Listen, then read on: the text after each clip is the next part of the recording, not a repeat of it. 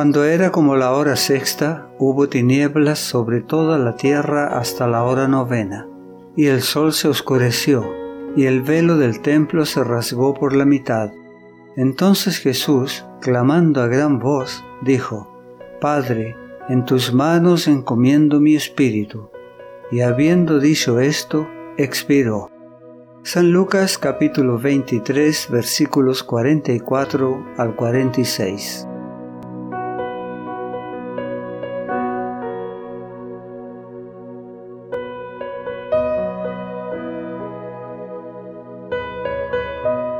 En silencio los espectadores miraban la terrible escena.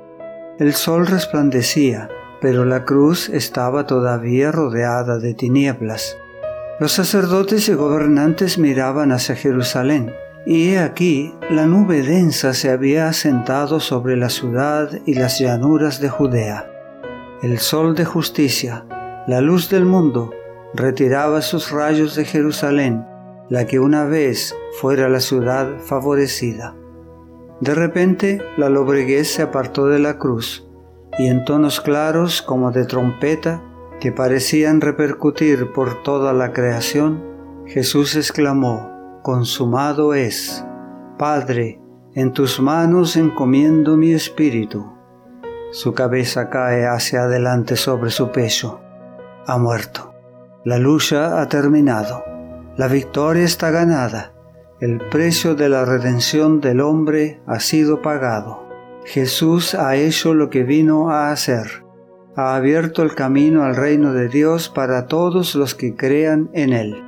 Ha cumplido la promesa que les hizo a Adán y Eva después que pecaran. Se ha asegurado de que la cabeza de Satanás, la antigua serpiente, será destrozada y que algún día la tierra será como era una vez el Edén. Repentinamente, al convertirse Jesús en una figura sin vida en la cruz, Toda la naturaleza se convulsiona. Hay un tremendo terremoto. Grandes rocas son arrancadas de la ladera de la montaña y van rodando hacia abajo, hacia el valle. Centellean los relámpagos, rugen los truenos, los elementos parecen protestar con furia ante los hechos malignos que se han consumado. Se abrieron sepulcros y los muertos fueron arrojados de sus tumbas. La creación parecía estremecerse hasta los átomos sacerdotes, gobernantes, soldados, verdugos y pueblo yacían postrados en el suelo. El pánico se posesiona de la multitud que rodea la cruz. Los sacerdotes y el pueblo huyen por su vida, seguros de que los juicios del cielo están por alcanzarlos. Únicamente los soldados romanos permanecen en sus puestos de deber. Uno de ellos, el centurión mismo, al mirar a Jesús en el instante en que un relámpago ilumina la cruz, dice, verdaderamente este era el Hijo de Dios. En Jerusalén hay una ruidosa confusión mientras la gente se apresura de vuelta a la ciudad en medio del bramido de la tormenta. Repentinamente, una mano invisible rasgó de arriba abajo el velo interior del templo dejando expuesto a la mirada de la multitud un lugar que una vez estuvo lleno de la presencia de Dios. En este lugar había morado la Shekinah. Allí Dios había manifestado su gloria sobre el propiciatorio. Nadie, sino el sumo sacerdote, había alzado jamás el velo que separaba este departamento del resto del templo. Allí entraba una vez al año para hacer expiación por los pecados del pueblo, pero he aquí, este velo se había desgarrado en dos. El lugar santísimo del santuario terrenal ya no era más sagrado, ya no se lo necesitaba más.